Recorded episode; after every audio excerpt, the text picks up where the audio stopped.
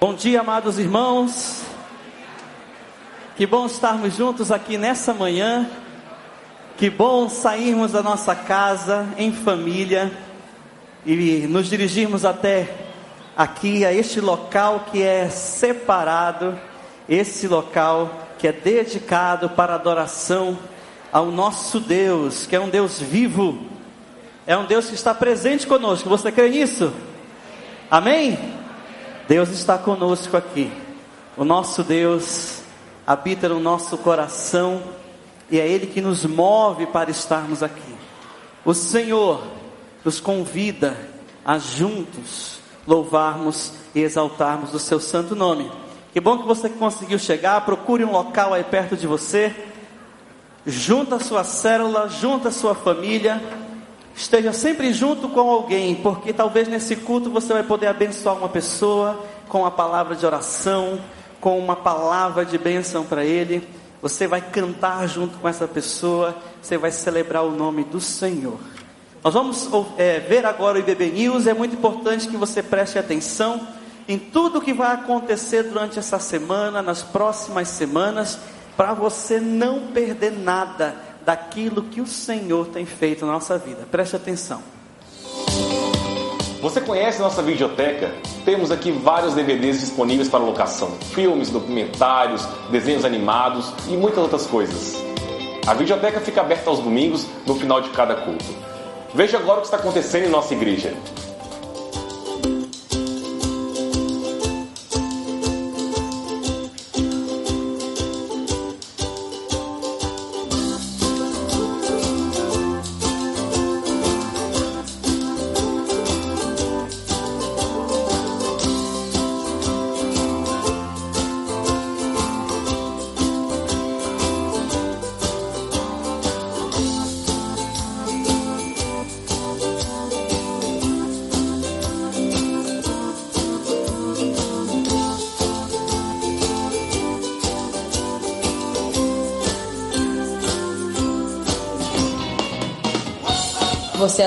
Está convidado para o acampamento que está chegando. Será de 5 a 8 de setembro no acampamento Palavra da Vida Paraná.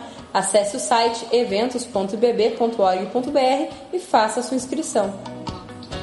No próximo domingo, no culto da noite, haverá a celebração da Ceia do Senhor. Venha preparado em oração. O sexto encontro do Mickey Jovem está com as inscrições abertas para jovens casais que querem investir em seu relacionamento. O retiro acontece nos dias 7, 8 e 9 de novembro no novo hotel em São Bento do Sul. Confira os valores com a equipe do MIC no final dos cultos e se inscreva pelo site eventos.ibb.org.br. No próximo domingo acontece mais um culto espanhol às seis e meia da tarde na capela. Participe! Os homens da IBB estão convidados a participar do grupo Homens de Palavra e Oração. O encontro dessa semana será na sexta-feira, às 10 horas da noite, no Salão das Nações. Convide um amigo e tenha um tempo de intimidade com o Senhor. Você que está visitando nossa igreja, dê uma passadinha no espaço do visitante. Queremos te conhecer melhor. E tenham todos uma ótima semana.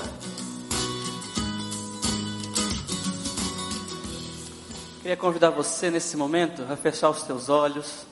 Nós teremos um momento de oração, um momento para cada um individualmente colocar sua vida diante de Deus. Esse momento é um momento muito importante, porque a gente luta com vários outros pensamentos, com vários outros é, é, outras atitudes que não facilitam a nossa busca, que não facilitam estarmos com nossos ouvidos, com a nossa mente aberta para a chuva de bênção que o Senhor vai derramar sobre nós nessa manhã. Não é verdade? Eu queria convidar você a fechar os teus olhos, colocar o teu coração, teu pensamento diante do Senhor, enquanto o Marco nos abençoa com o prelúdio nessa manhã.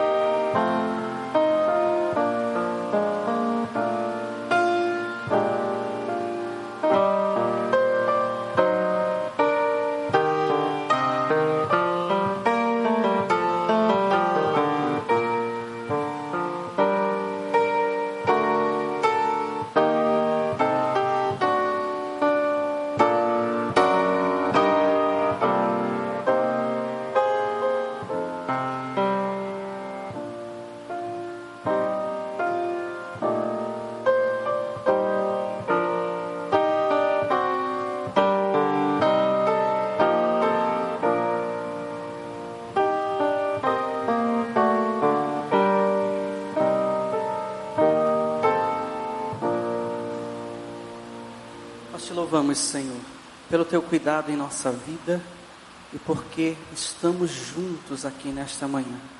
Nós te louvamos pelas bênçãos derramadas em nossa vida, Senhor. E nós entregamos ao Senhor tudo o que foi ensaiado, planejado, tudo aquilo que trouxemos no nosso coração, como gratidão ao Senhor, pelo teu cuidado em nossa vida, mas principalmente por Jesus Cristo, nosso Senhor e nosso Salvador. Recebe a nossa adoração nessa manhã, Deus. É isso que nós oramos e pedimos ao Senhor, em nome de Jesus. Amém. Antes de você ficar em pé, eu queria fazer uma consulta aqui.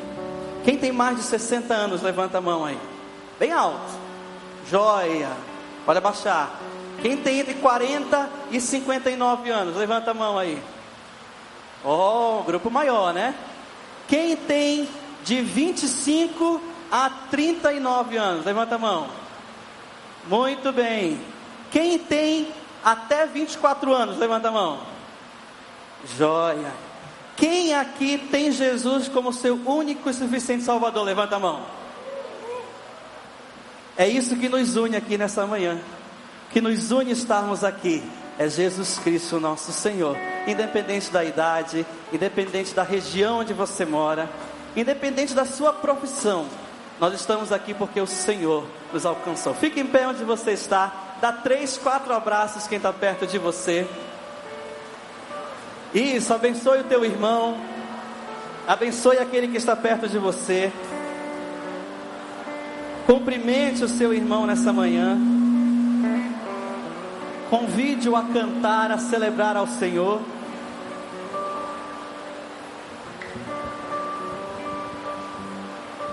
Isso, nós somos povo de Deus, família do nosso Deus. Que maravilha. Isso, recebe quem está chegando aí, está procurando um local para sentar. Senta mais no meio da fileira, que assim você dá espaço para quem está chegando. Nós vamos cantar um hino nessa, iniciando esse nosso culto que fala que nós somos um só, um só rebanho. O texto de Efésios 4 diz assim: há um só corpo e um só espírito, um só Senhor, uma só fé, um só batismo, um só Deus e Pai de todos. Vamos cantar. Você conhece esse hino? Canta com toda a vontade para iniciarmos o culto nessa manhã.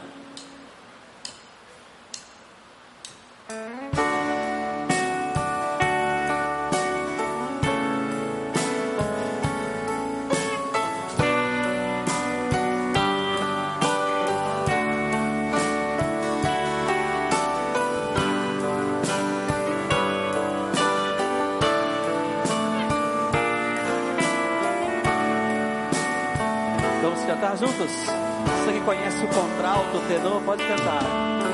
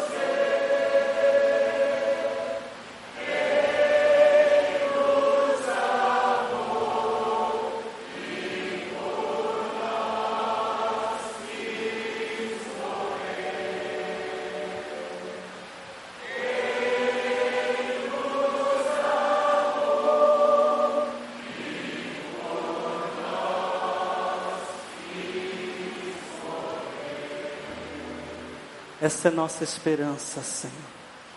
Face a face veremos o Senhor. Aquele que nos amou, nos ama, que entregou a sua própria vida por cada um de nós. Nós queremos, Senhor, nessa manhã entregar a Ti o melhor que nós temos, o melhor de nós, o melhor da nossa voz, o melhor da nossa vida, o melhor dos nossos bens. Queremos entregar tudo isso ao Senhor. Continua, Deus, falando ao nosso coração, como o Senhor falou a mim nessa canção agora. Continua falando ao coração de cada um e recebendo a adoração do teu povo. É a nossa oração, em nome de Jesus. Amém. Amém. Meu melhor a ti, eu darei, Senhor. Vamos falar, canta isso.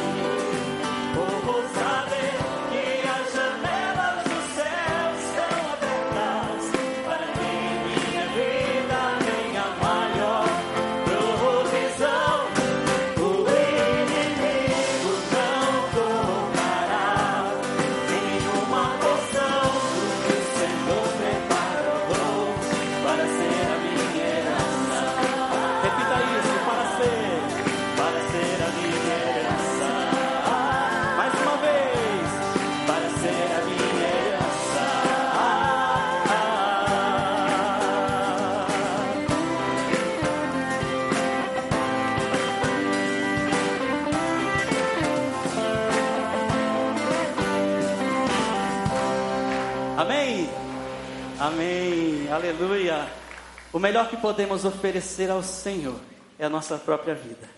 Isso que o Senhor espera, você que entrou e veio pela primeira vez aqui, saiba-se que o que você tem que oferecer ao Senhor nessa manhã é a sua própria vida, como um sacrifício de louvor, um sacrifício vivo, santo e agradável a Deus.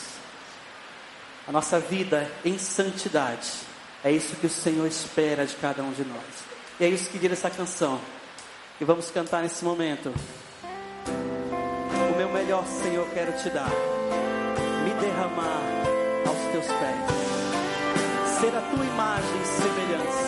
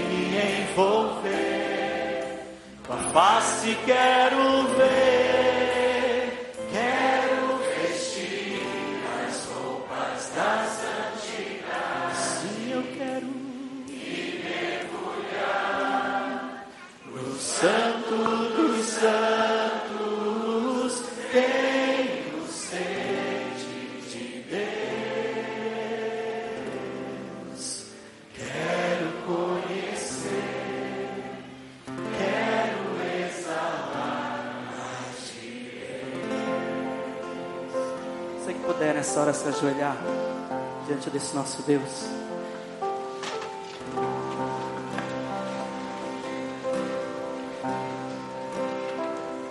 Você precisa que Deus abrace você com sua misericórdia. Você precisa encontrar perdão de Deus nessa manhã. Diga para Ele, Senhor, eu preciso do teu perdão. Você precisa perdoar alguém. Tem alguma ansiedade controlando o teu coração. Lance sobre Ele toda a sua ansiedade porque Ele tem cuidado de você. Deus é presente, Ele ama você. O desejo dele é que você descanse, que a paz de Cristo, que excede todo entendimento,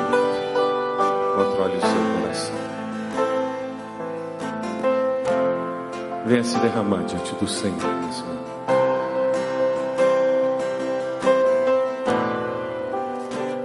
Deus, nós nos colocamos no teu altar e reconhecemos que precisamos do Senhor. Nós queremos nos santificar, queremos ser separados para o Senhor, queremos viver o resto das nossas vidas para o louvor da tua glória, seguindo preceitos da tua palavra. Queremos agradar ao teu coração, queremos, Senhor, depositar as nossas vidas no teu altar. Por isso nós pedimos que o Senhor nos abrace com as tuas misericórdias. Ó Deus, nos abrace com as tuas misericórdias que se renovaram nesta manhã, Senhor. Aquelas que não têm fim. É assim que nós nos aproximamos do Senhor. Porque sabemos que com o Senhor, aí sim nós somos mais do que vencedores. Sabemos que sim, com o Senhor, nós vivemos com a segurança de o Senhor que fez os céus e a terra. É aquele que me dá o socorro. Porque o meu socorro vem do Senhor que fez os céus e a terra. Ó Deus, louvado seja o teu nome, porque o Senhor é o nosso bom pastor e nada nos faltará. Louvado sejas porque vivemos com essa segurança. É por isso, Deus, que nós nos santificamos conscientemente, intencionalmente, nos separamos para o Senhor e nos consagramos ao Senhor. Cura as nossas feridas, Pai. Renova a nossa alma.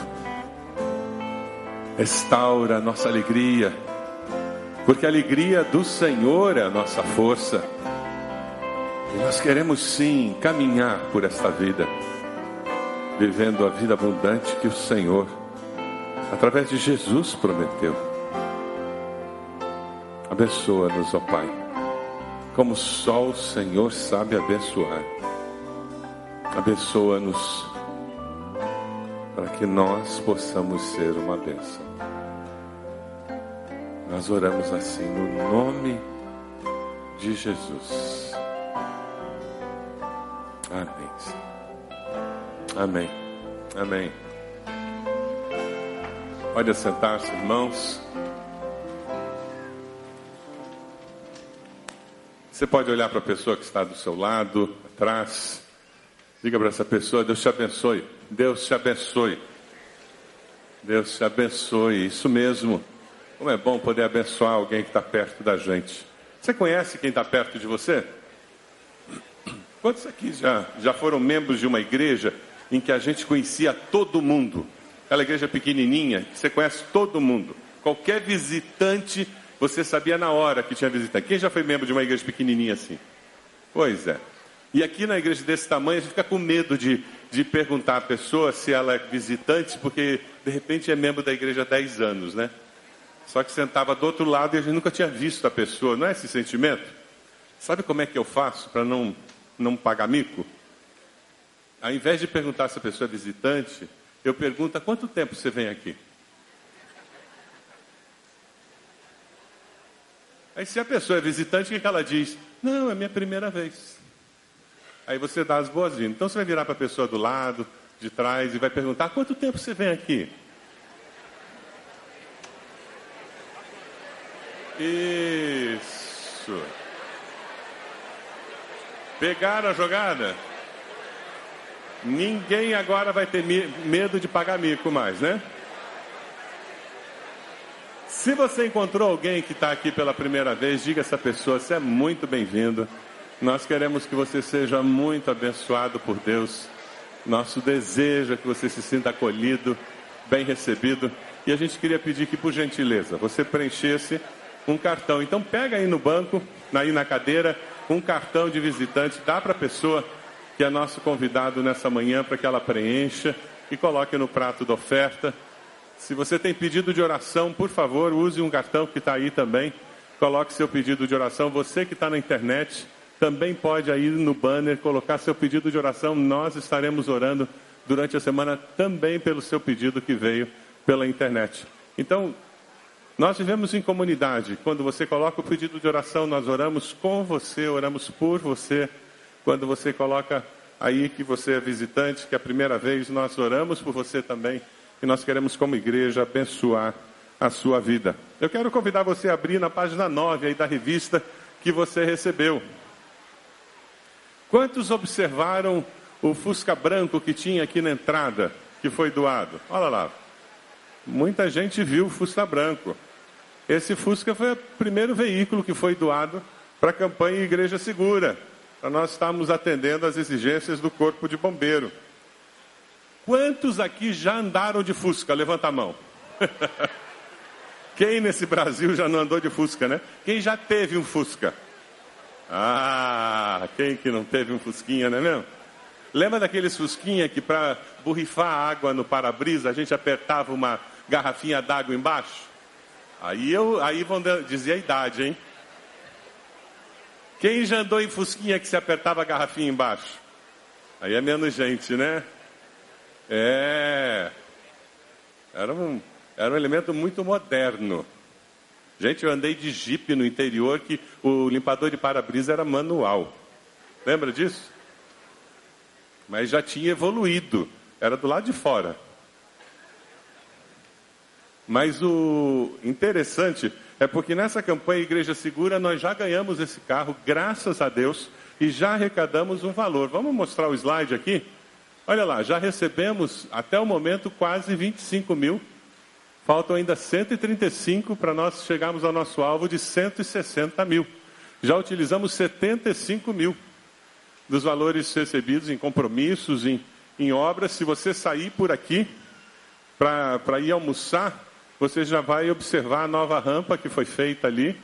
Já temos várias encomendas feitas. Se você passar pelo ali pela escada para ir para outro prédio, você já vai observar a estrutura do, do corrimão ali já foi instalada também. Então, tem várias obras acontecendo, tudo fruto desse esforço nosso. Até final de setembro, 160 mil para fecharmos esse ciclo dos bombeiros. Aí depois nós vamos começar um outro ciclo, que daí nós podemos levar de seis meses a um ano para fecharmos. Tá certo, irmãos? Eu tenho conversado com várias famílias da igreja e tem sido gostoso ver que nós temos pessoas que têm conversado, têm colocado alvo para eles, células que estão se mobilizando, células que estão fazendo alguma coisa juntos para conseguirem arrecadar o valor, e é isso mesmo, vai ser assim que nós vamos chegar lá. Pessoas que estão fazendo alvos de fé, e é desse jeito que nós vamos chegar nessa meta que nós temos. Então, vamos nos esforçar e a virada social, eles tomaram algumas decisões muito interessantes, porque nós estamos nesse grande esforço aqui da sede, lá na Vila Zumbi, existe uma necessidade de nós finalizarmos o prédio da nossa congregação para começarmos com o contraturno. A virada social do dia 13, metade da renda da virada social vai ser aplicada diretamente na finalização da construção do prédio da Vila Zumbi, para que nós possamos começar com o contraturno. Dia 13, 13 de setembro, sábado, a partir das 9 horas da manhã, nós vamos estar aqui como igreja, participando de todas aquelas atividades que estão ali. No final do dia, final do culto, você vai poder ali naquela mesa ter mais informações, se inscrever para oficinas, você pode se inscrever para trabalhar também, para ajudar na virada social. E eu queria dar uma palavra para vocês com relação à trincheira. Às 10 horas da manhã, nós vamos ter uma reunião que está sendo promovida com toda a vizinhança com relação à trincheira. E nós precisamos encher esse salão. 10 horas da manhã do dia 13. Você e os vizinhos virão para cá 10 horas da manhã. Nós vamos discutir a questão da trincheira. Temos um grupo de vizinhos também contrários à construção da trincheira. Nós vamos trazer a mídia. Imagina o mico se a gente traz a televisão e o jornal, eles chegam aqui e tem meia dúzia de gato pingado. Então a gente precisa encher esse salão dia 13, 10 horas da manhã. E depois você participa da da virada social. Mas às 10 horas da manhã, nesse salão, nós vamos ter políticos aqui, vamos, vereadores, estamos chamando, nós estamos apelando para o legislativo, porque já esgotamos toda a nossa conversa com o executivo. Não tem mais o que conversar com a prefeitura. Nós estamos preparando um processo para entrar na justiça contra eles.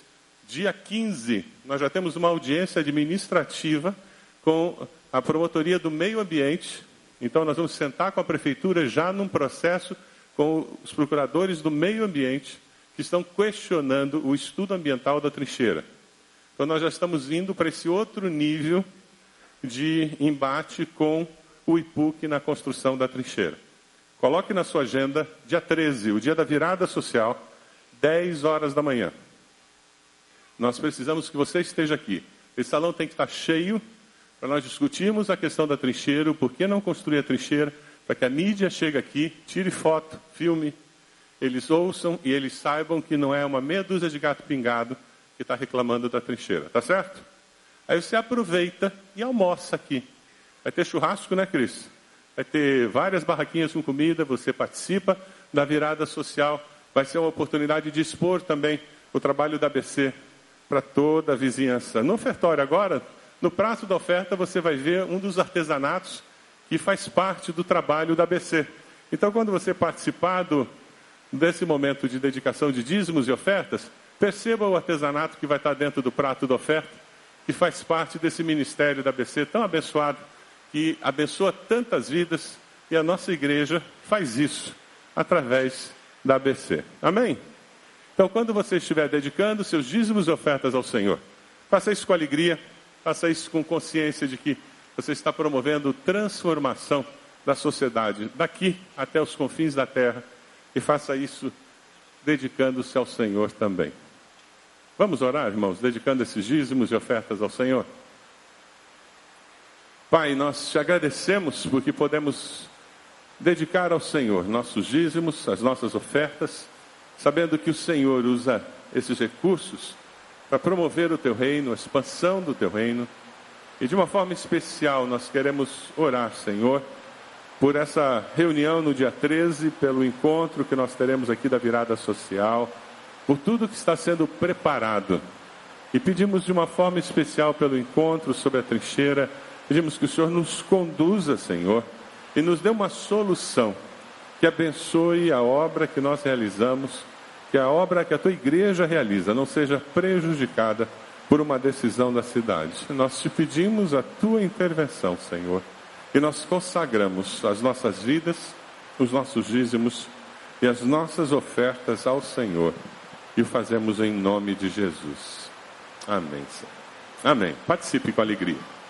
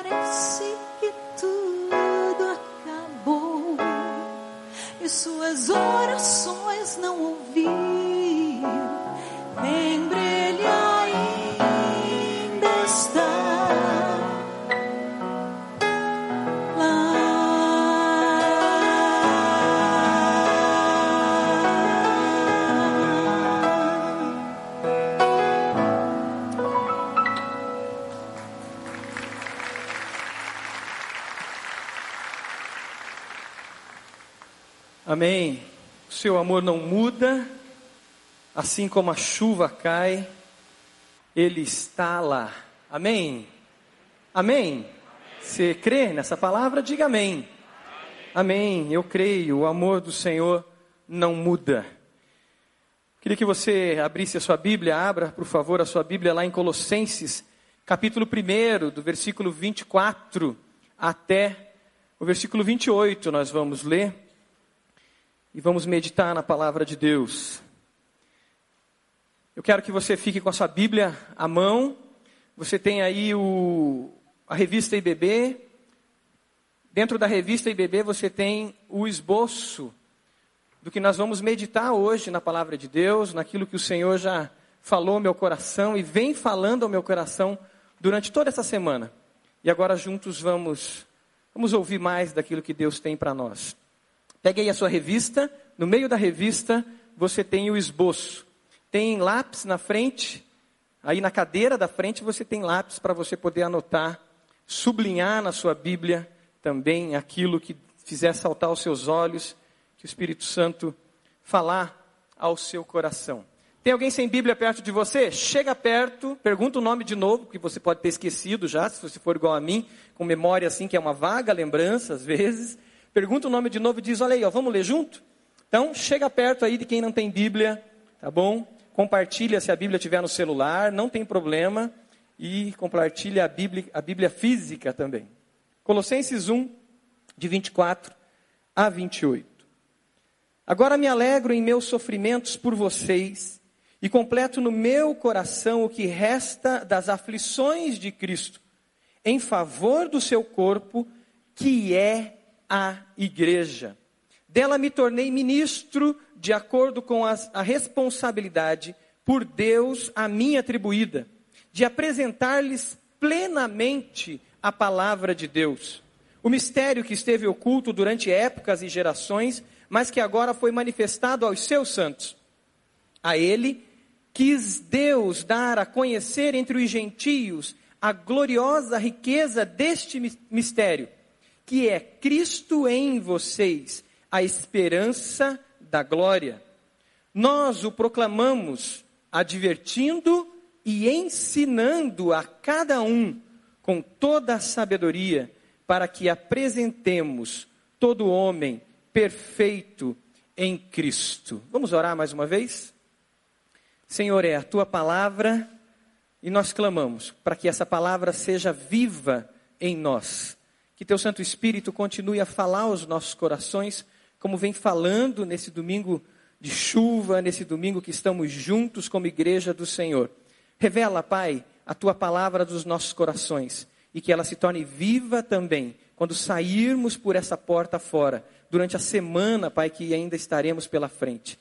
É a nossa oração em nome de Jesus. Amém. Amém. Esse texto é de uma beleza incrível e de uma profundidade muito grande. Nós vamos caminhar nesse texto em específico, por isso que eu quero que você fique com a Bíblia aberta e vamos caminhar também no texto de João 17 e depois de Efésios 4, tá bom? Então fique aí já atento para você folhear a sua Bíblia. E se você tem dificuldade em folhear ela um pouco, não tem problema em pedir ajuda para o irmão do lado. Pode pedir uma colinha ali para ele, que essa cola pode, tá bom? Então os adolescentes aí, né, que estão estudando, não pode colar. Na leitura da Bíblia aí você pode colar, tá bom? Olha para o lado aí, senta perto de um irmão aí, de um cara que tem Bíblia. É um texto maravilhoso e ele nos revela algumas verdades que a gente precisa viver e precisa ter muito claro essa revelação que está nesse texto na nossa vida, à medida que vivemos como discípulos de Jesus. Eu e você somos discípulos de Jesus, uma vez que cremos em Jesus e o recebemos como Senhor e Salvador da nossa vida. No versículo 24 de Colossenses, desse capítulo, a gente vê o apóstolo dizendo que ele se alegra nos sofrimentos dele. Que sofrimentos são esses? Sofrimentos que acontecem em favor do corpo de Cristo, que é a igreja. O apóstolo mostra que ele vivia uma realidade de desafio, uma realidade de enfrentamentos, e ele se alegrava mesmo sofrendo, mesmo sendo perseguido, mesmo em prisões. Ele se alegrava nas provações que ele vivia, porque essas provações tinham um propósito muito maior, eram em função de algo muito maior, que era a igreja, corpo de Cristo. Ele mostra o foco da missão dele. No versículo 25, ele diz que ele se tornou ministro, de acordo com a responsabilidade por Deus atribuída a ele. Uma igreja que é corpo de Cristo, que é real, que é viva, ele diz: Eu sofro por vocês. Então ele está dando nome, está dando direcionamento a pessoas reais que existem em algum lugar. E essa igreja também tem os seus ministros, os seus líderes separados. Mostra uma igreja que não é algo abstrato, algo genérico, mas uma igreja que é organizada. Ela tem líderes, ela tem ministros, ela tem uma organização. Versículo 26 e 27 mostra que essa igreja é fundamentada num ministério revelado, num mistério revelado que é Cristo, o próprio Jesus, Cristo, ressurreto, que ressuscitou e ele está no meio da igreja. Versículo 26 e 27 fala que é Cristo vivo, Cristo em vós. Ele está no meio da igreja. A gente vive em tempos que a gente tem usado um versículo bíblico muitas vezes de maneira errada.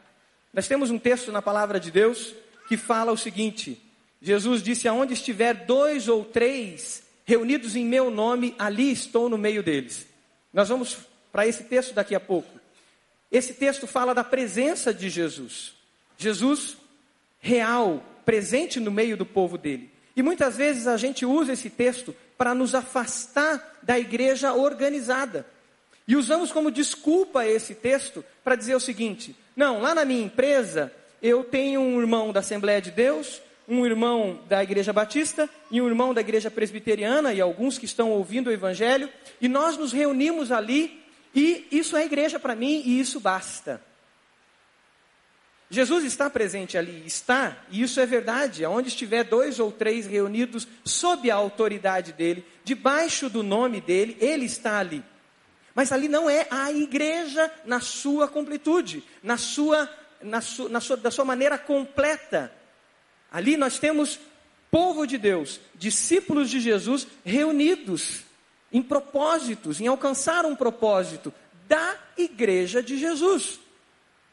Quando nós ouvimos falar da igreja, nós precisamos entender que essa igreja, ela é real, ela é organizada, ela é viva e ela não é uma generalização.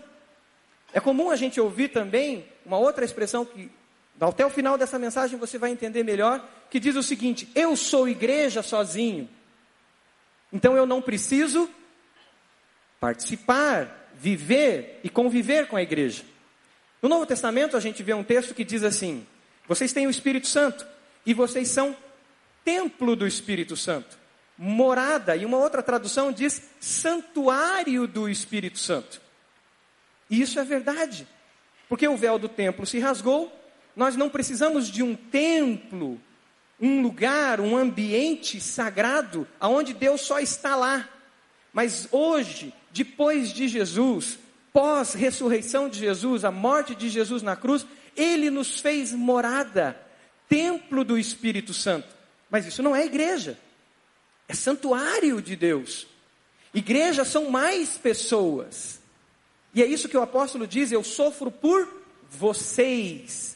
Vocês são o corpo de Cristo. É muito importante a gente ter isso em mente. A palavra igreja, ela é apresentada no Novo Testamento mais de 114 vezes, 113, 114 vezes a gente vê a palavra igreja ali.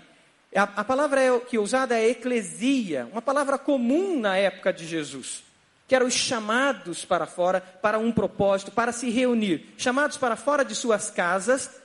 No mundo grego isso acontecia e ele se reunia em uma praça, em um espaço, e naquele espaço eles tomavam decisões. Mas 95 vezes que a palavra igreja aparece no Novo Testamento, ela aparece com nome e endereço, com líderes, com uma certa organização. Não é uma abstração.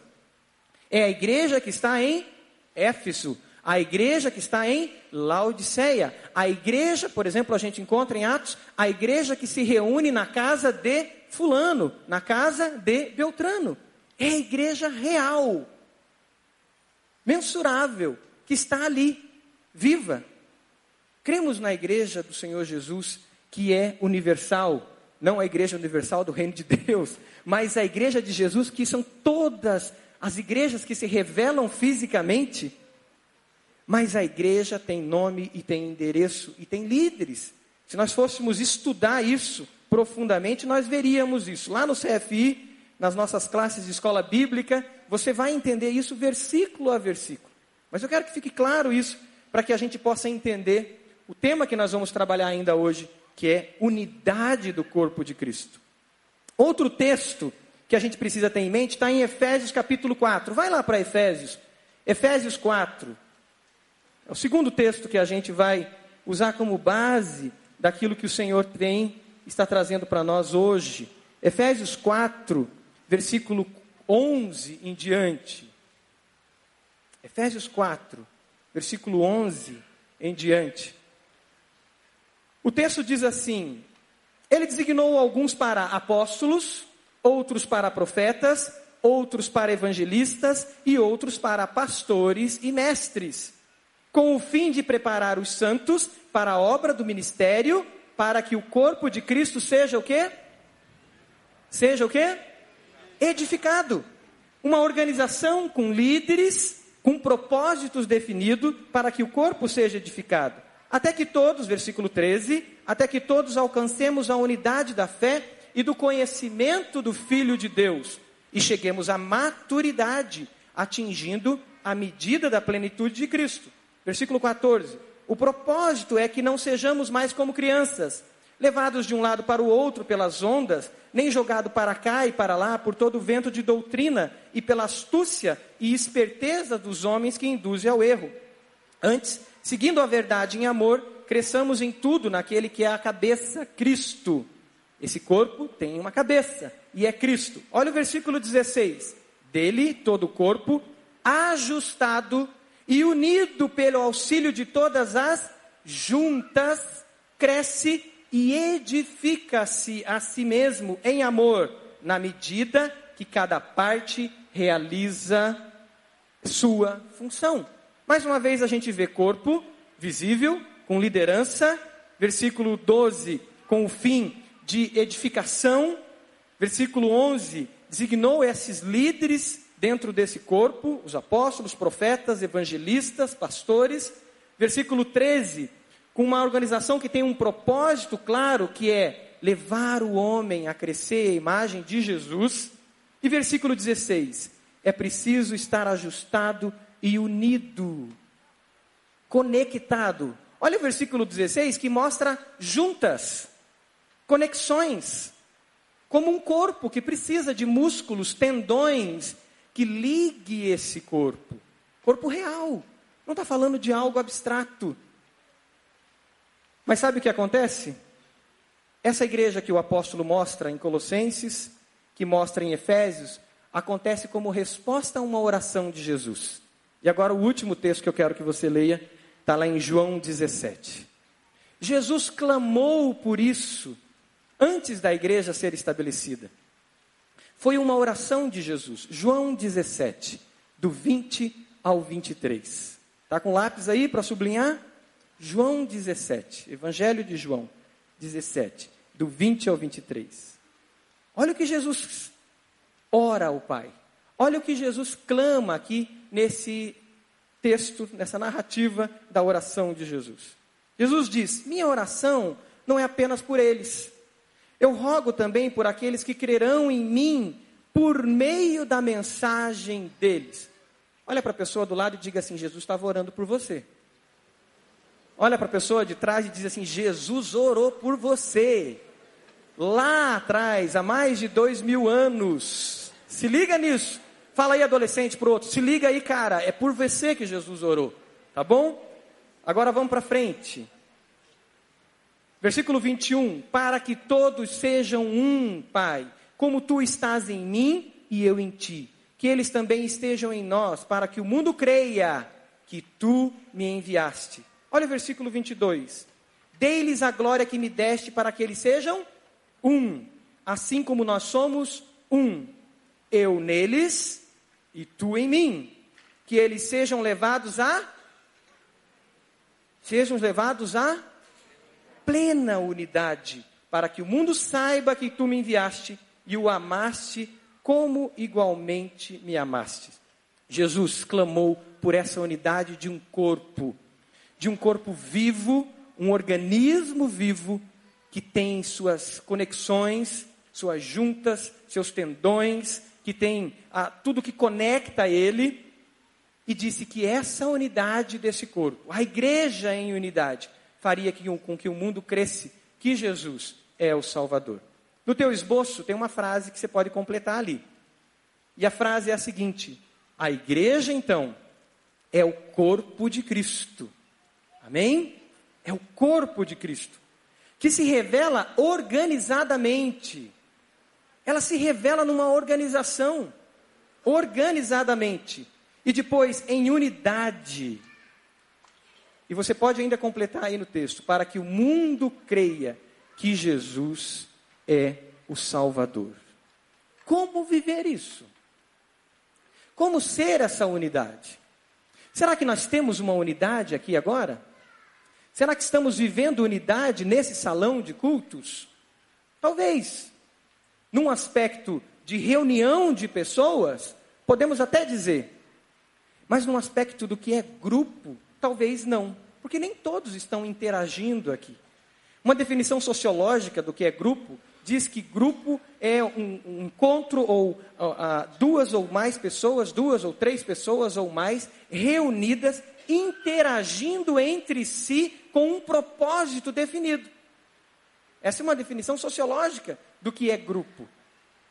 Imagine o que é igreja, que é corpo de Jesus. Isso só acontece, irmãos, por meio do amor.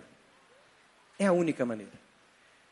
E aí, para a gente tentar explicar um pouco mais como viver essa unidade, é, um irmão nos cedeu uma cozinha dele, e nós vamos hoje apresentar de maneira ilustrativa como que é uma unidade usando um pouco da culinária para isso. E eu não vou ser o, o, o chefe de cozinha. Nós contratamos um chefe muito especial aí que vai nos apresentar como que realmente nós podemos viver em unidade usando como ilustração a culinária. E eu queria que os irmãos que estão ajudando aí viessem aqui e me ajudassem. Cadê o primeiro elemento aí para a gente poder, primeiro produto que a gente vai usar para a gente explicar como viver essa unidade? Obrigado. É, será que vai ser o suficiente para todos vocês? Dá? Vamos tentar, né? Então vamos lá. Estava pesado? Sim. Muito? Um pouco que é ruim de segurar porque não tem muito alça para segurar essas. Sei. Essas quantas batatas que estão aí, né? Imagine que isso aqui é igreja. A gente tem unidade aqui. E uma igreja sem alça. Porque é difícil de carregar. Traz o outro produto. Cadê? Quem está com o outro produto que a gente vai usar? Ah, está aqui. O que, que é isso aqui? Explica para nós. É um purê de batatas. Hum, o cheiro tá bom, hein? Agora, 10 para meio-dia, 15 para meio-dia, começa a dar fome. Foi fácil de trazer? Foi, bem tranquilo. Tem, é leve, tem uma boa forma de carregar, então é tranquilo. Deu vontade? Olha, eu acho que tá bom. Obrigado, Deus abençoe. A gente vai usar essa ilustração do purê de batatas e eu vou pedir para que coloquem um vídeo ali de um chefe que foi contratado para ilustrar isso para nós. Fique atento nesse vídeo aí.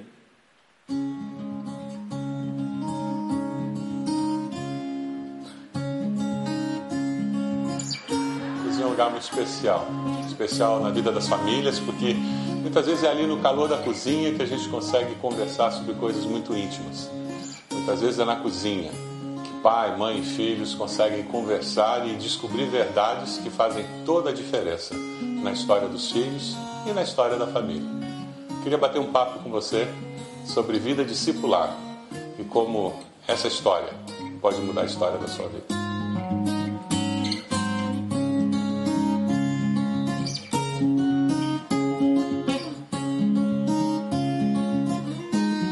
Jesus nos fala sobre unidade e ele fala do desejo dele de que seus discípulos vivessem em unidade. Essa é a ideia de igreja. Igreja é formada de discípulos que descobriram a diferença entre união e unidade. Quando nós vemos um saco de batatas e vemos purê, nós começamos a entender o que Jesus tinha em mente quando ele fala sobre união e unidade. Ele diz: Eu quero que meus discípulos sejam um, para que todos creiam quando nós pensamos na necessidade de nós vivermos como discípulos que convivem uns com os outros, quando nós descobrimos a essência da vida discipular, aí fica mais fácil conviver como discípulos. Na vida discipular, você descobre que não basta estar juntos. E o que acontece normalmente com o saco de batatas é isso: batatas que estão unidas dentro do saco, mas elas continuam separadas. Elas são batatas. Elas não descobriram a força da unidade. Elas estão simplesmente reunidas num saco de batata. Nós vamos falar um pouco aqui sobre o que significa ser transformado por Jesus de um saco de batatas num purê. Olha para a pessoa do lado e diga assim: sua batatinha, vire um purê de batata. O irmão batata, vire um purê de batatas. O marido pode dizer para a esposa assim: você é uma batatinha muito linda, mas você tem que virar um purê de batatas. Tá bom? Esse é o desafio da unidade. Se nós vivermos igreja só nos encontrando em um culto como esse, é uma bênção. Mas corremos o grande risco e nos tornaremos muito rapidamente em um saco de batatas. Um peso. Porque não somos uma unidade. Porque nos encontramos em grupo, seja um grupo de 20, de 30, de 50 pessoas, não interessa se é um grupo grande, mas podemos ser somente esse saco de batatas. Deus quer muito mais de nós.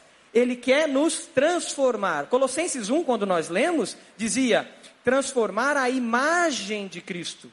Efésios 4 falava que esses líderes, essa igreja organizada, tem o foco de levar esses que são separados à plenitude de Cristo. A plenitude de Cristo. E sermos levados à plenitude de Cristo não acontece sozinho. Precisamos de outros irmãos. E precisamos desse processo de ser transformado. Daquela batata que vem ali machucada, daquela batata que vem ali suja da terra. Essa aqui está limpinha, né? Eu costumo comprar umas batatas que não vem limpinha assim, vem muito suja. Né? E aí alguém já disse para mim, é assim que é bom, que, que muito limpinho é sinal que nem bichinho quer. Né? E aí tem que lavar, tem todo um processo em função daquilo. Como chegar a ser esse purê? Ou seja, transformados à imagem de Jesus. Como deixar de ser esse peso e ter esse aroma gostoso, que eu sei que não está chegando aí ainda, mas pelo menos pela imaginação chega, que dá vontade de comer, que dá vontade de participar, que dá vontade de sentar à mesa e curtir aquele momento de refeição. A igreja tem que ser esse sal que faz o mundo ser atraído para ela e não um saco de batatas. O texto de Colossenses 1, 28 nos mostra que o objetivo é apresentar todo homem perfeito em Cristo. E o texto de João 17, 17 diz assim: santifica-os na verdade, a tua palavra é a verdade. Sabe o que nós precisamos para sermos transformados nesse aroma de Cristo entre o mundo? Precisamos ser lavados pela palavra. Se nós não formos lavados pela palavra, nós não seremos transformados. 1 Coríntios 6 diz que vocês antes eram imorais, idólatras, Diz lá que nenhum adúltero, nem um homossexual, nem ladrão, nem avarento, nem alcoólatra, nem caluniador, nem trapaceiros herdarão o reino de Deus. 1 Coríntios 6, 9. Assim foram alguns de vocês. Está falando para a igreja. Vocês eram essas batatinhas que estavam ali machucadas, que estavam envenenadas. Assim eram alguns de vocês, mas vocês foram lavados pe pela palavra, foram santificados, foram justificados no nome do Senhor Jesus. Você tem permitido ser lavado pela palavra de Deus? Quando a palavra é pregada, quando você lê a palavra de Deus, o seu coração está sensível a essa palavra? Você está sensível à palavra de Deus? Como tem sido a sua vida com relação à Bíblia, à meditação na palavra de Deus, a estar com irmãos que buscam a palavra de Deus. A outra coisa que a gente encontra nesses textos que foram lidos, principalmente em João 17, é a presença da intercessão, a presença da oração. Jesus diz ali que ele estava orando não somente por aqueles discípulos que estavam presentes, mas por todos os discípulos que ainda viriam. Como que é a nossa vida de oração? Como que é a nossa vida na presença de Deus?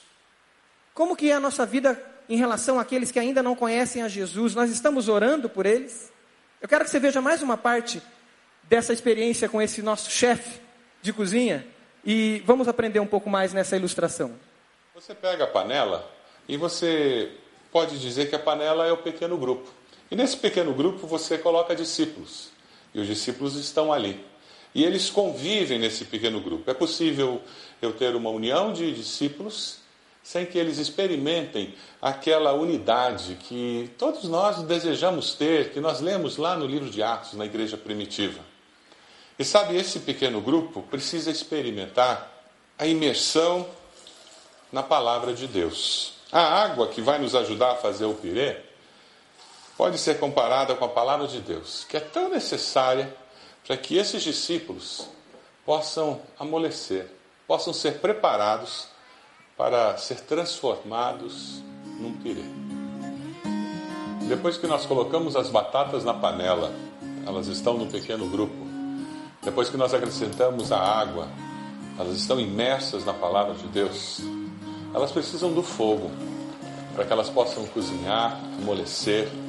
É onde a intercessão, a presença do fogo do Espírito Santo no coração das pessoas e no grupo promove o ambiente para que a obra de Deus aconteça naquele grupo e que a verdadeira união de espírito aconteça entre as pessoas. É só aí que a vida discipular de fato começa a se manifestar como algo sobrenatural.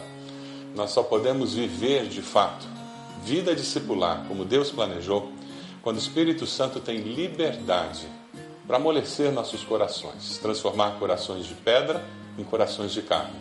O Espírito Santo tem liberdade para nos amolecer, para que nós possamos ouvir a voz do Espírito e sermos abençoados para poder abençoar a outros.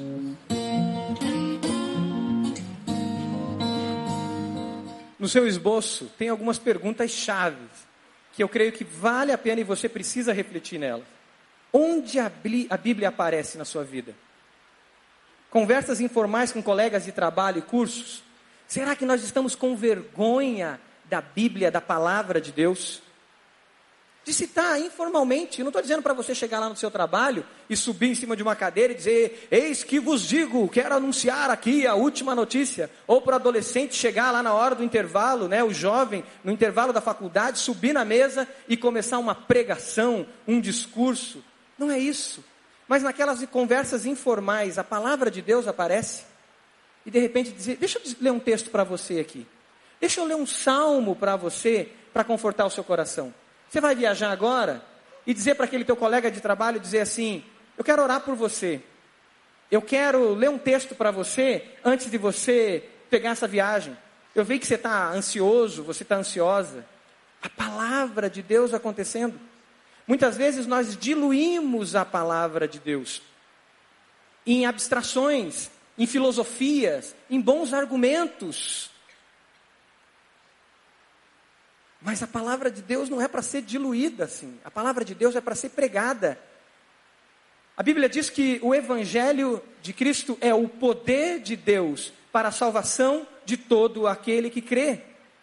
Paulo diz aos Coríntios: Eu não fui entre vocês com palavras de sabedoria, mas eu fui no poder do Espírito Santo e preguei para vocês a cruz de Cristo, o Evangelho que é Jesus, amor vivo, real, demonstrado na obra dele realizada na cruz. Simples assim. Simples assim. Mas nós complicamos. Nós queremos bons argumentos. Nós nos tornamos bons filósofos cristãos muitas vezes. Esquecemos da simplicidade da palavra de Deus. Conversas informais com irmãos de, em Cristo. Aparece a Bíblia naquelas conversas? Às vezes a gente vai jogar boliche com a galera do, da juventude, nós vamos é, jogar videogame, nós vamos saímos com alguém para fazer um churrasco, a célula se encontra para um passeio, um passeio de moto, né, Wellington? Um passeio diferente e a palavra de Deus aparece ali na informalidade. A oração aparece ali quando as nossas vizinhas ou nós nos reunimos como irmãs, o MOPS ali, as mães se encontrando. Nas tomadas de decisões, a palavra de Deus está presente. A vida de intercessão tem acontecido. Eu intercedo por outros. Quem é a pessoa da sua célula que você caminha com ela? No vídeo que a gente está vendo, fala de vida discipular. Sabe qual foi o único método deixado por Jesus para que o evangelho chegasse até os confins da terra? Classe de estudo bíblico? Não. Grandes reuniões? Não. Grandes textos filosóficos argumentativos? Não. Discipulado foi o único método deixado por Jesus. Nós usamos as classes, e eu sou pastor da área de educação cristã. Usamos, defendo. Mas se as nossas classes, se o nosso CFI, se os nossos grandes ajuntamentos não forem permeados por vida discipular, seremos um grande saco de batatas. E vai ser difícil carregar esse saco de batatas. Mas se nós formos permeados pelo único método que Jesus deixou, que é vida discipular, nós vamos nos transformar nesse purê que traz um aroma delicioso e que atrai todos para perto dele. Vida discipular é amar e frutificar. Amar como Jesus amou. E olha só, é amar não só aqueles que a gente conhece, é amar o diferente, é amar o estranho. Por isso que as células têm um DNA dentro delas que é multiplicação. Por isso que as nossas células são pequenos grupos multiplicadores. Essa é a definição que a gente está falando muito sobre célula. O que é célula? É um pequeno grupo que tem um DNA dentro dele, que é multiplicação. Sabe o que isso faz? Quando a gente tem esse DNA de multiplicar, nós aceitamos sempre o diferente. Nós aceitamos e aceitamos incluir, talvez aquele que no primeiro momento a gente não gosta. Vida discipular, estar perto. Ser igreja e unidade implica em alcançar, acolher e cuidar sempre. Multiplicar isso. Jesus ora por aqueles que ainda não haviam crido Sabe o que tinha no grupo de Jesus? Um ex-fariseu. Alguns ex-fariseus. Os fariseus eram muito duros, muito legalistas. Eles observavam todos os detalhes. Aí Jesus juntou um ex-fariseu com um ex-revolucionário. Imagine você, você tem um cara extremamente legalista na sua célula, que observa todos os detalhes e te cobra todos os detalhes e cobra dos membros, se ele é o líder, todos os detalhes. E aí vem um ex-revolucionário. Aí vem um ex-marxista. Aí vem um ex que quer revolucionar tudo, quer criar tudo, que diz que tudo é reacionário. Aí você junta com ex-militares. Jesus tinha muitos ex-militares com eles. Homens duros, firmes, convictos, que lutavam pela ordem e pela organização. Aí você junta ex-prostitutas que estavam se ambientando em como se vestir de uma maneira que não provocasse os homens. Que tinha todo um jeito de ser. Aí você junta ex-homossexuais. Que na época de Jesus tinham muitos, é só estudar o Império Romano. Isso não é novidade para nós, não. O Império Romano era muito claro. Ex-publicanos. Será que esse cara vai cuidar bem do dinheiro que está sendo levantado aqui no grupo? Gente rica e gente pobre, gente culta e gente com nenhum conhecimento formal. E aí Jesus, tendo tudo isso debaixo dele, ele ora por outros que ainda viriam, por mim e por você. Isso é igreja. Diversidade. Para sermos igreja em unidade, nós temos que incluir, nós temos que aceitar, nós temos que receber aquele que é diferente. Essa semana a gente está com várias notícias nessa área de racismo, né? No campo de futebol a gente revela muitas vezes o que nós pensamos lá no íntimo da gente. A gente xinga o juiz, a gente xinga o jogador, e tem crente que no campo de futebol se transforma num monstro, muitas vezes. Na verdade, ele não se transforma, ele é um monstro. Só que ele não tirou a máscara. E ele está sob controle. Mas é lá cara vira macaco, o cara vira, vira filho disso e filho daquilo. No Facebook também as pessoas se revelam. Porque a necessidade do selfie, a necessidade de se revelar e de proclamar e de ser um sujeito midiático, eu mostro muitas vezes coisas ruins que tem dentro de mim. Porque eu quero chamar a atenção. Não é o suficiente 5, 10, 15, eu preciso de muitas curtidas no Facebook. E essa semana apareceu a menina que tirou uma foto com seu namorado e um monte de notícias, porque a menina era negra e o namorado branco. Quanta podridão aparece nesses momentos que a gente se empolga, né? A igreja de Jesus, ela tem que receber todos, todos, integralmente. Não interessa quem vai chegar na sua célula, ela vai se multiplicar e Deus vai mandar pessoas para trabalhar a sua vida, para trabalhar a minha vida, para que eu cresça a imagem de Jesus. Lá em Gálatas 3 diz que não há grego, não há judeu, não há escravo, não há homem, não há mulher. Imaginou aquele senhor que tinha muitos escravos e de repente tem um escravo sentado do lado dele? Ele foi senhor de escravos durante anos. E agora tem um escravo do lado dele. Olha, esse escravo, né? É um egípcio. Esse escravo é alguém que eu não gosto. E o pior, o filho desse escravo vai casar com a filha desse senhor. Como eu vou lidar com isso? É igreja. Sabe o que é isso? É essa batatinha sendo exprimida. Na comunidade a gente aprende isso. Jesus nos escolheu e nós temos que dar esse passo em direção às pessoas e escolhê-las para caminhar conosco também, acolhê-las. Veja mais uma parte da nossa aula de culinária aqui. É interessante porque quando nós experimentamos essa mutualidade da vida do discípulo que quer abençoar outros, nós começamos a experimentar o que acontece na arte de fazer um purê. Você colocou a batata na panela, ela foi aquecida pelo fogo, e aquele fogo da intercessão vai amolecendo o coração. E sabe o que acontece?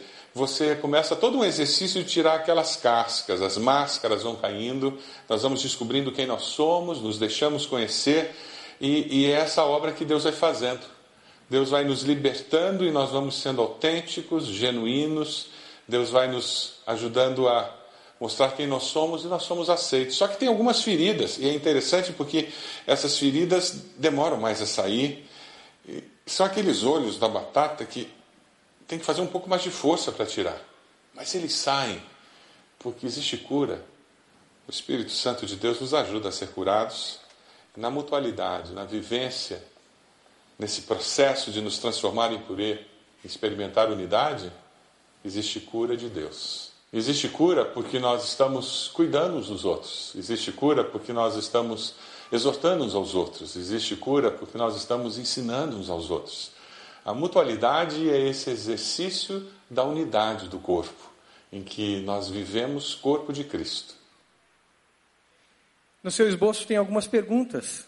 Como você tem lidado ou lida com estruturas de preconceito que vêm de famílias? E às vezes a gente não rompe com isso.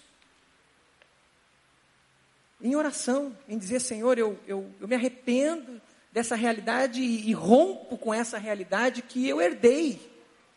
E que de algum momento, às vezes, vem aquilo de gerações, de gerações. E aquilo vem arrombando portas. Você tem repetido esses comportamentos, às vezes, de racismo, de discriminação, de não aceitar o pobre ou de não aceitar o rico, de não aceitar o simples sem eh, cultura formal, mas de não aceitar também o culto, o erudito, de não aceitar pessoas, ser humano, independente de quem eles são. É necessário colocar isso diante do Senhor, deixar que a palavra lave, deixar que o Espírito Santo, o fogo do Espírito, queime isso para que a gente possa se purificar e se transformar. Você vê com desprezo outro ser humano que fuja dos seus padrões, e isso entra com piadinhas, irmãos, terríveis que nós entramos. E na hora que a gente baixa a guarda, a gente faz. É a piadinha do homossexual. É a brincadeira com a pessoa um pouco mais afeminada ou com a pessoa um pouco mais machão. É a brincadeira com o jeito da pessoa. E a gente brinca com isso e a gente deixa sair sentimentos que às vezes não foram resolvidos. É a brincadeira com o pobre ou a brincadeira com o rico. A informalidade muitas vezes nos revela. E nós precisamos colocar isso diante do Senhor. Eu não estou dizendo que a gente não deve ser alegre, divertido, informal, mas a, nós temos que ser autênticos, íntegros. O vídeo fala que nós precisamos então estar próximos. E Jesus falou isso para os seus discípulos. Quando Jesus trabalha com os doze, ele tem ali uma realidade micro da igreja dele, de proximidade. É por isso que lá em Atos a gente encontra que eles se encontravam todos os dias, que eles se relacionavam, eles estavam no templo, eles estavam próximos. E essa realidade continua depois. Não é porque eles viviam fisicamente próximos. Essa realidade você vai encontrar na igreja de Corinto, você vai encontrar na igreja de Éfeso, você vai encontrar pelas igrejas que se espalhavam pelo mundo. Isso é ser igreja. Para ser igreja, a gente não tem como ser independente. Não dá para ser igreja sendo independente. Por isso que você sozinho, eu sozinho não sou igreja. Para ser igreja exige interdependência. Exige conexão, exige ligamentos, viver essa mutualidade, tirar o orgulho, tirar a autoafirmação, a religiosidade, ser de fato sincero. Ser de fato sincero. Vamos para o próximo vídeo? Certamente, quando você tem panela, água, fogo, você experimenta aquele processo de tirar as cascas, você vê crescimento. E a vida discipular pode ser muito bem ilustrada por tudo isso. Mas existe um processo final, que é quando você abre a sua casa para receber pessoas, pessoas que vão experimentar toda essa vivência discipular é quando você se encontra com seu discipulador e você percebe que ele está investindo na sua vida. Quando você se encontra com seu discípulo e você investe vida na vida.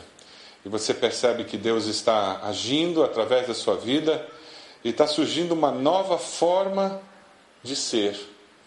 A vida discipular ela produz isso. Da antiga forma surge uma nova forma de ser que tem a ver com o agir de Deus. Foi isso que aconteceu lá na igreja primitiva, quando você vê Atos 2, eles se encontravam todos os dias. Eles tinham alegria de estar juntos, eles perseveravam na doutrina, eles perseveravam fazendo as refeições juntos, eles conviviam, e o que aconteceu é que o mundo da época foi impactado pelo agir de Deus na vida daqueles cristãos. O desejo de Deus hoje em dia não é diferente. Ele quer agir através da minha vida, da sua vida. Ele quer agir através da vida do seu pequeno grupo, através da vida do seu discípulo. E o nosso desafio é que sua vida, a minha vida, a vida do seu discípulo, a vida do seu pequeno grupo, tem um impacto tremendo transformando a nossa sociedade. E nós chegamos aqui, o purê está pronto. E esse é o desejo de Deus, que nós, na vivência como discípulo, discipulador, que na vivência do pequeno grupo nós nos transformemos num purê, nós temos a experiência da unidade verdadeira, aquele plano que Deus tem para todos os seus discípulos, para a sua igreja. Jesus, lá em João, capítulo 17, ele nos fala sobre isso. Ele mostra de uma maneira muito clara que ele deseja que os seus discípulos sejam levados à plena unidade, para que o mundo saiba que tu me enviaste e os amaste como igualmente me amaste. Esse é o desejo do Senhor. Esse é o meu desejo. Eu quero que você também possa experimentar plenamente o que significa ser discípulo de Jesus. Você está disposto a viver a vida discipular como o Senhor planejou? Que Deus o abençoe e que você possa viver como discípulo de Jesus a cada dia da sua vida.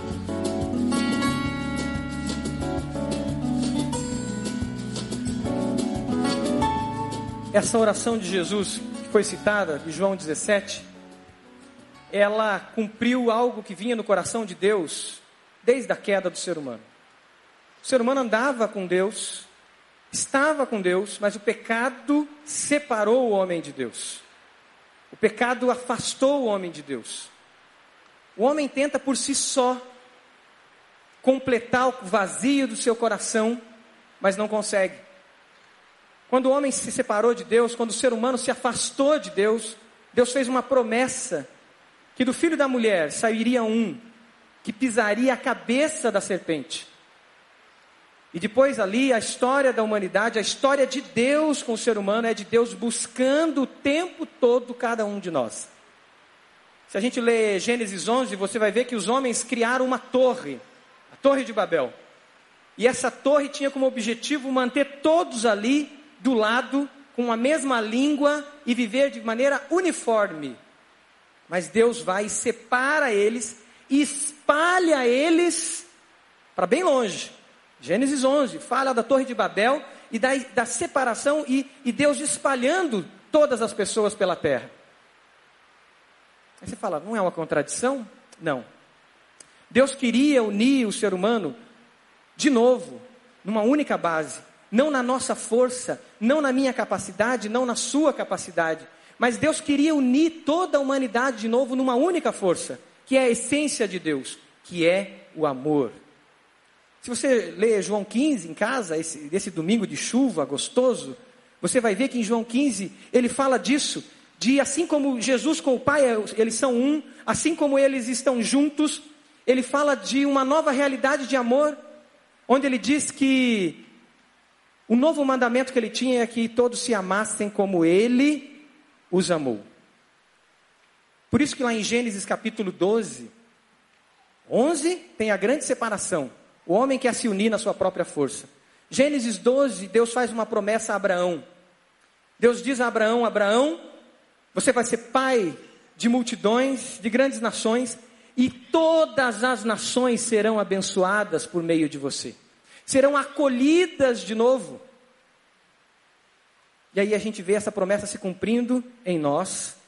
Em Gálatas capítulo 3, quando a palavra diz que somos filhos de Abraão pela fé, por meio de Jesus. Jesus nos uniu de novo. O amor de Jesus nos uniu.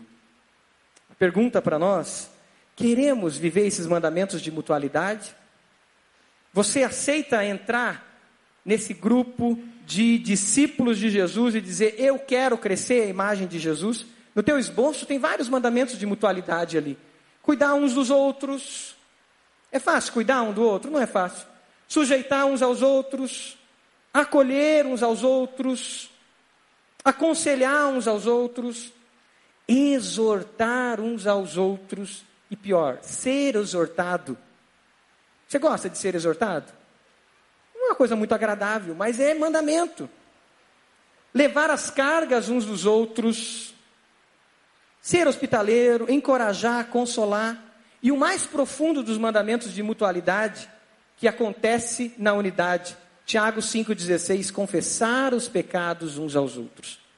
Eu tenho dito, e a gente tem dito como igreja, confesse uma tentação antes que você precise confessar um pecado. Viver essa vida discipular. Quero que a banda venha à frente. Quero que você feche seus olhos e reflita. Sou igreja? Estou permitindo ser igreja?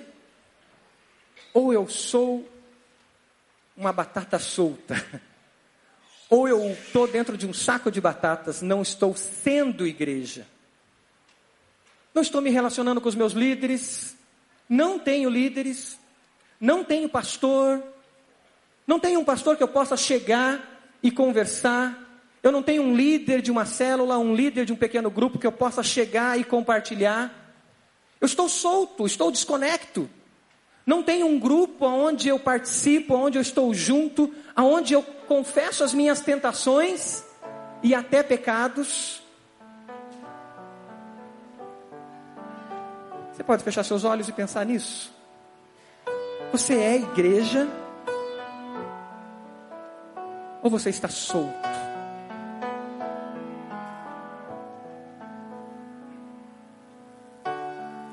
Jesus disse aos seus discípulos: Eu não vos chamo mais servos.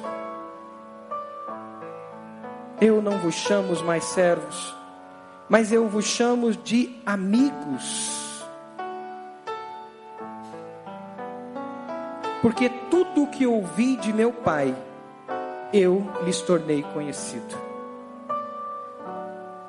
Transparência, uma base para essa unidade.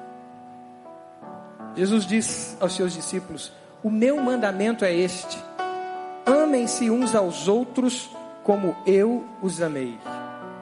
Em João 13 diz: Um novo mandamento vos dou, um novo paradigma, uma nova maneira de ver a vida e de viver a vida, não baseada no seu amor próprio. Jesus diz: Amem-se uns aos outros, assim como eu os amei. Para a gente viver o amor, nós precisamos estar junto.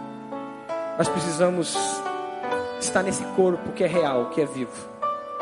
Nós não podemos estar soltos, sozinhos, na autossuficiência.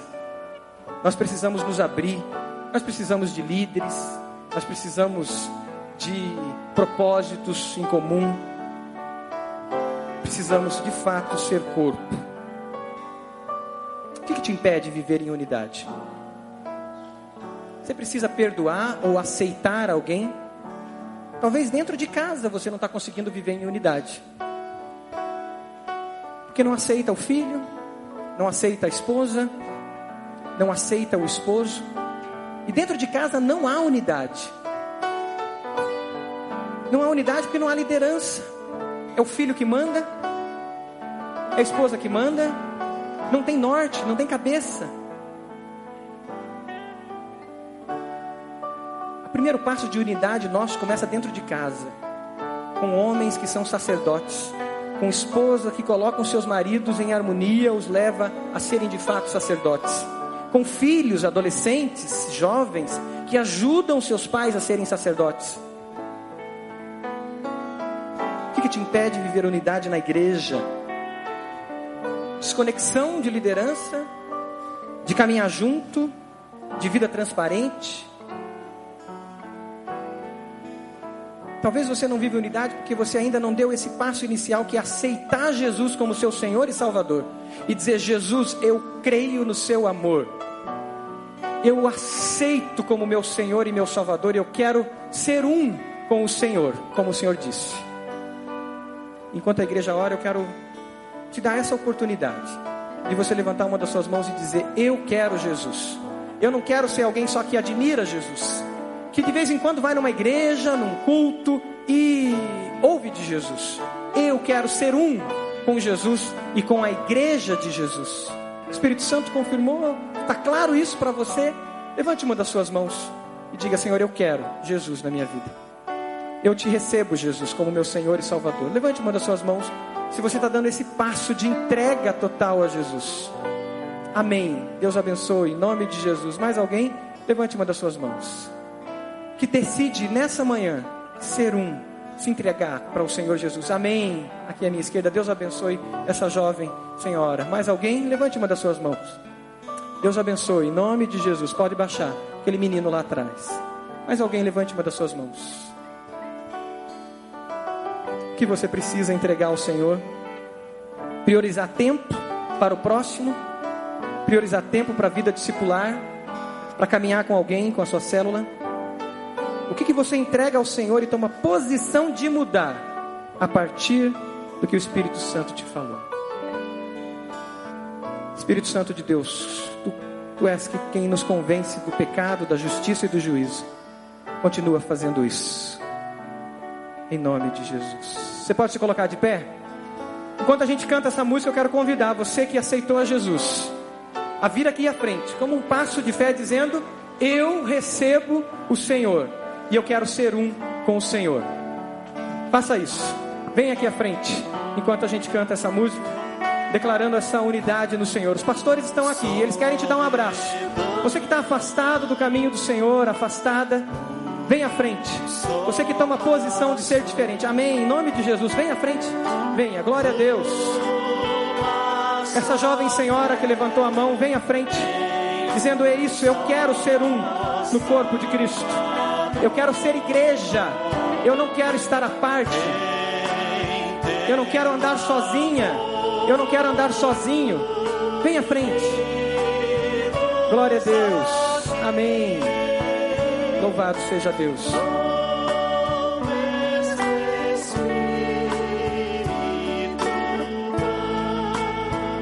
Amém. Dê a mão para a pessoa do seu lado. E nós vamos encerrar cantando a próxima parte. Esse espírito de união e unidade, de mãos dadas, dizendo: Senhor, eu quero ser um com o Senhor e com a igreja do Senhor. Feche os corredores e vamos cantar a próxima parte para a gente orar todos juntos.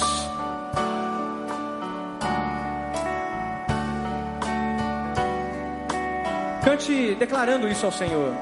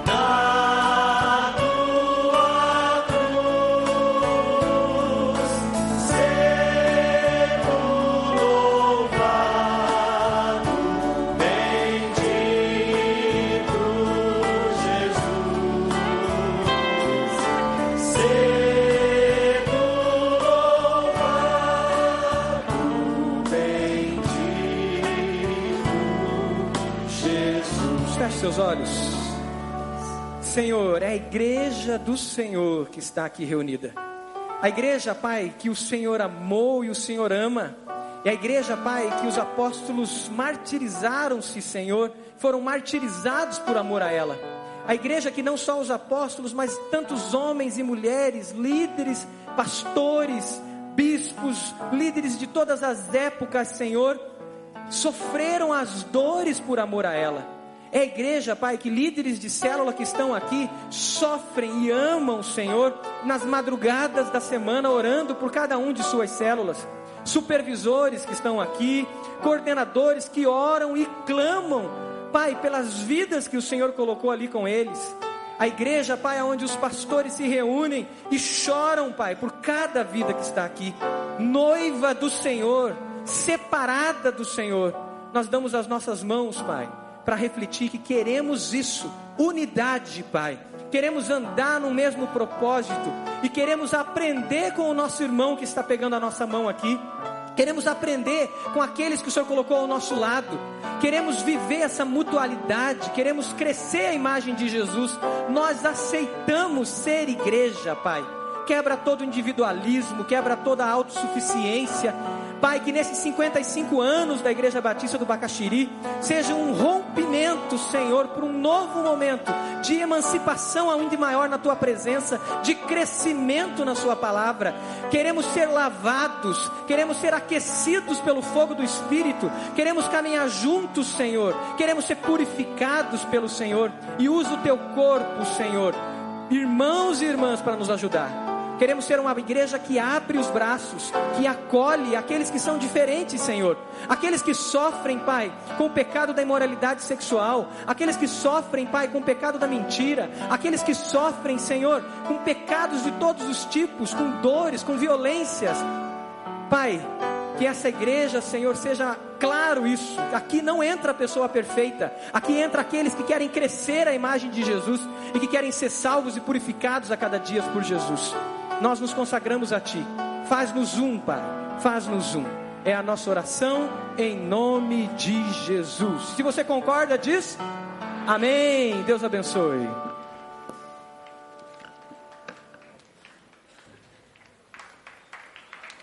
Os irmãos podem sentar. Já estamos encerrando esse culto. Quero chamar aqui Pastor Tiago. Chega aqui, Pastor Tiago. Nós queremos entregar um presente. Pastor Tiago fez aniversário. Pastor Marcos, me ajuda trazendo esse presente aí. Pastor Tiago fez aniversário dia 29. Sexta-feira, né? Sexta-feira. Nós queremos orar pela vida dele. Vamos cantar o parabéns. Logo em seguida, Pastor Roberto vai subir aqui e dar algumas informações para a gente. Pastor Marcos, Ora pela vida do Tiago. Como igreja, te louvamos, Senhor, por um líder que o Senhor separou e consagrou para nos guiar, para me guiar, para guiar cada um de nós. Nos unimos a Ele e louvamos pela vida dele, em nome do Senhor Jesus. Amém. Amém.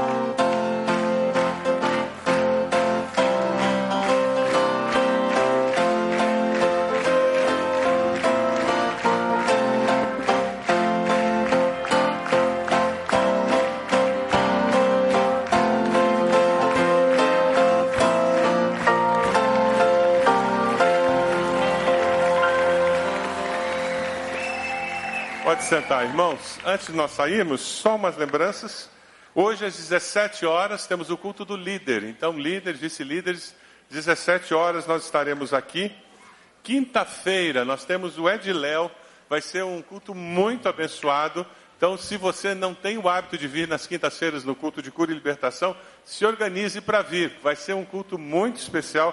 Pastor Ed Léo tem uma palavra muito apropriada, vai ser uma palavra de bênção para todos nós uma boa oportunidade para trazermos amigos. Ele lá da Indonésia vai ser muito bom. Quem? As células virem todas aqui vai ser muito especial. Também eu queria destacar, se você olhar aqui na, na página, na penúltima página da sua revista, tem o Grupo Resgate. Quem aqui conhece alguém, alguma família que está lutando com problema de drogas? Levanta a mão aí. Quem conhece alguma família que está lutando com problema de drogas? Alguém que está lutando com alcoolismo, conhece? A gente tem mania de achar que álcool não é droga. Segunda-feira, às 20 horas, o Grupo Resgate tem atendido famílias que estão passando por esse tipo de dificuldade. Traga essa pessoa aqui, traga os pais, traga os parentes. Às vezes a pessoa que está passando por esse problema não aceita vir. Mas traga a esposa, traga os pais, traga os filhos. Por quê? Porque eles podem ser apoiados pelo Grupo Resgate e assim você vai estar abençoando essa família através desse ministério da nossa igreja. Virada social, você tem informações ali. Vão na paz do Senhor, que Deus os abençoe, irmãos.